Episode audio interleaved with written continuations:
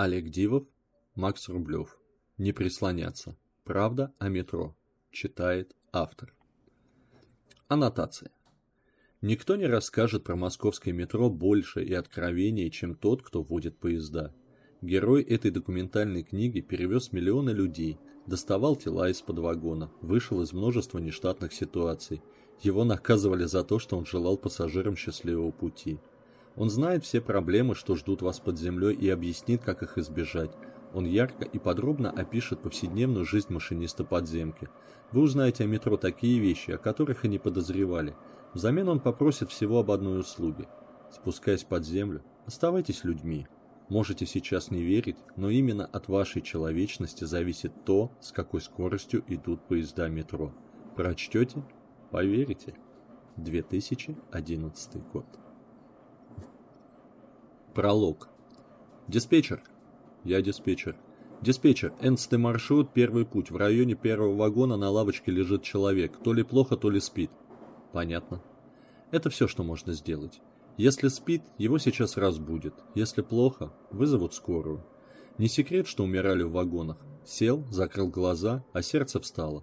Со стороны кажется, что спит. Наконечно дежурный пытается разбудить, а он уже холодный. Человек лежит на лавочке, кажется в нескольких шагах, но его отделяет невидимая стена, и нельзя подойти к нему, дотронуться, потрясти за плечо, только вызвать диспетчера и сообщить об увиденном. Это все, чем можно помочь человеку из-за зеркали. Герой садится в кресло, и мир вокруг него исчезает. Единственное, что реально, это кабина пластиково-желтого цвета, пульт и рельсы, убегающие во тьму ровно до того места, куда добивают фары поезда. Дальше нет ничего. Ну, хотя не совсем ничего, иногда из темноты появляются станции. Островки огня, картинки зазеркалья. Наш герой и его друзья работают в особых мирах, доступных только по щелчку закрывшейся двери кабины. Они – машинисты московского метрополитена. Они видят жизнь не так, как мы. Они выезжают на станцию, и потоки искусственного света заливают кабину, разгоняя тьму по углам. О людях на платформе можно лишь догадываться, ловя боковым зрением размытые силуэты в окне, заляпанном каплями грунтовых вод. С тихим шипением открываются двери, и мы, пассажиры, выходим из вагона в свой мир, который реален только для нас. Сейчас, в короткие секунды отмеренное расписание, машинистам позволено разглядеть наше зазеркалье в упор.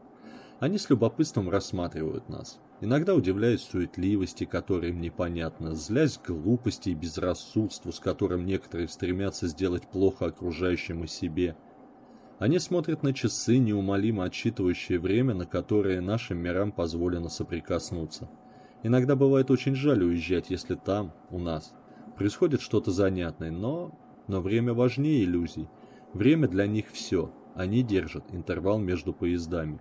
График и интервал – Остальное несущественно. Время стоянки вышло и рвется связь между мирами. До свидания. До новой станции. Осторожно, двери закрываются, и тьма вновь забирает свое у отступившего света. Наш мир медленно исчезает в зеркале заднего вида.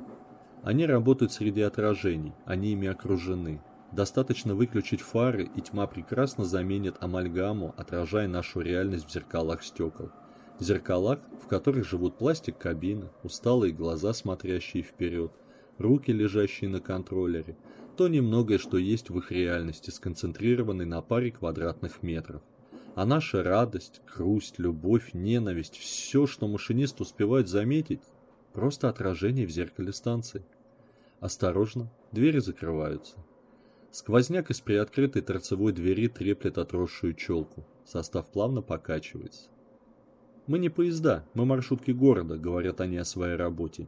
Нет в метро романтики железных дорог, нет стука колес на стыках рельсов, нет пейзажей за окном.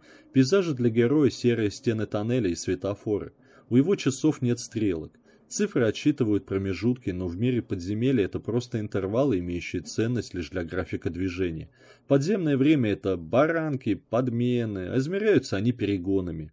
До конца смены полторы баранки – и герой едет, глядя в пустоту тоннеля, ожидая, что там, за поворотом, его встретит свет станции. Тьма, свет, отрезок времени его смены. Осторожно, двери закрываются. По скриптум. Вы читаете художественное произведение. Все имена, фамилии, номера маршрутов и канав, названия станций и депо вымышлены и не имеют никакого отношения к реальным.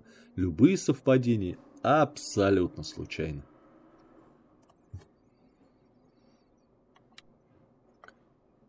Про машинистов. Выходной день. Локомотивная бригада из двух человек, машинист и помощник. Станция Кузнецкий мост. Первый путь. Поезд останавливается, открывает двери. У первого вагона на лавочке сидит девушка, читая книгу. Из кабины выходит помощник. А, «Извините, пожалуйста, мы вот так по прямой до Выхина доедем?» Девушка недоуменно поднимает взгляд. «А, э, ну да, доедете. Огромное вам спасибо!» И поворачиваясь к машинисту. «Я тебе говорил, надо напрямую, а ты на беговой давай левее, беговой, левее! Какой левее? Поехали, водитель, блин!» Двери закрываются, поезд уезжает. Глава первая. Его зовут Метроэльф. Утро понедельника. Улыбнись миру. Правда, вряд ли кто-то заметит улыбку человека, сидящего в головной кабине поезда. Когда пассажиры вспоминают о машинисте, значит, он допустил ошибку. «Э, ты, не дрова везешь!» Если все хорошо, машиниста как бы и нет. Мы редко обращаем внимание на то, что поезд метро не сам по себе едет. Водитель автобуса или троллейбуса более-менее на виду. До водителя маршрутки рукой можно дотянуться, а машинист метрополитена призрачно недосягаем. Сама атмосфера подземки этого гигантского механического организма подталкивает к мысли, что тут все крутится автоматически, и как нарочно, жесты человека, едва различимого сквозь стекла кабины, скупы и четкие. Легкий поворот головы, короткое движение рукой. Поехали. Робот в форменной фуражке. Что он там делает? Зачем он? Ты был ли он? Обычно этого человека замечают в выходные, когда не торопится. А уж если он улыбается... Опаньки! Глядите, не робот, живой! И тогда один улыбнется машинисту в ответ, другой посмотрит недоуменно, третий от неожиданности рассмеется в голос. Естественно, в час пик строить глазки некогда, пассажиру надо сесть в вагон, машинисту удержаться в графике – тем временем забитый под завязку поезд увозит 2000 народу, два полка офисной пехоты за один раз. И пускай такие числа плохо укладываются в голове, но за год один единственный машинист перевозит более миллиона человек, оставаясь для них невидимкой. Привидение с мотором, вот он кто. Как относятся люди, которые водят поезда к пассажирам? По большей части добродушно снисходительно, как детям – мусорят, держат двери, ругаются, дерутся. Ну, чистые дети. Повзрослеют, пройдет. Может быть. Некоторые взрослеют всю жизнь. В подземке остро не хватает положительных эмоций. Горожане нервны, они спешат и, спускаясь в метро, несут с собой груз накопившихся проблем. Толкни человека, из него выплеснется такое. Машинисты видят это каждый день. Поэтому они радуются, когда замечают в нашем с вами зазеркале не привычную злобу и идиотизм, а, а нечто светлое. Утро. Обычное утро. Девушка стоит на платформе и пускает мыльные пузыри. Ее обходят стороной. Не дай бог останется след на пиджаке. То, что пиджак будет помят в забитом вагоне, пропитан десятком запахов разных парфюмов, окажется весь в пятнах кремов и лосьонов, это не важно. Серые люди серого города. А пузыри весело летят над платформой, кружась в потоках воздуха. Девушка смеется. Она счастлива. Полусонные дети широко открывают глаза и тянут руки к мыльному чуду. Город просыпается. На станции двери не успевают до конца открыться, как из первого вагона с стримглав выбегает парень, подбегает к девушке и, подняв, начинает ее кружить, кружить, кружить. Машинист видит это в зеркало и улыбается. Пусть самую капельку, но он тоже причастен к их счастью. Утренний пик набирает обороты. Переход по планерной. Стайка девушек в городском камуфляже с грозной надписью на спине «Кинологическая служба» весело о чем-то щебечет. Проходящий мимо машинист бросает два пальца к козырьку фуражки. «С добрым утром!» Щебет замолкает, удивленные взгляды. Ну где написано, что машинисту запрещено желать доброго утра пассажирам? Нигде. А тогда почему бы и нет? У этого веселого парня в синей форме забавное прозвище – Макс Митраэльф. Однажды он спустился под землю и задержался там на 10 лет.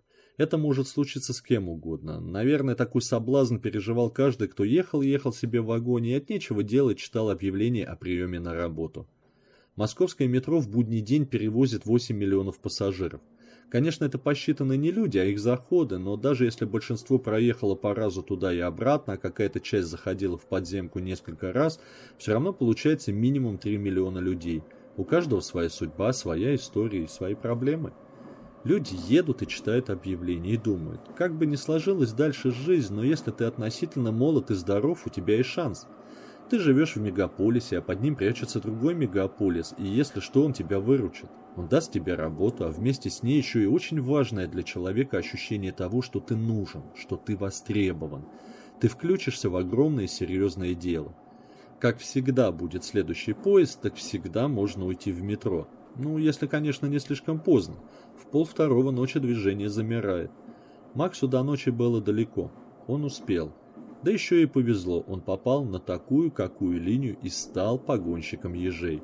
А прозвище Митроэльф? Прозвище Митроэльф появится через много лет и невообразимое число баранок под землей. Извините, но нашему герою пора на смену. После расскажем, откуда он взялся и чем интересен.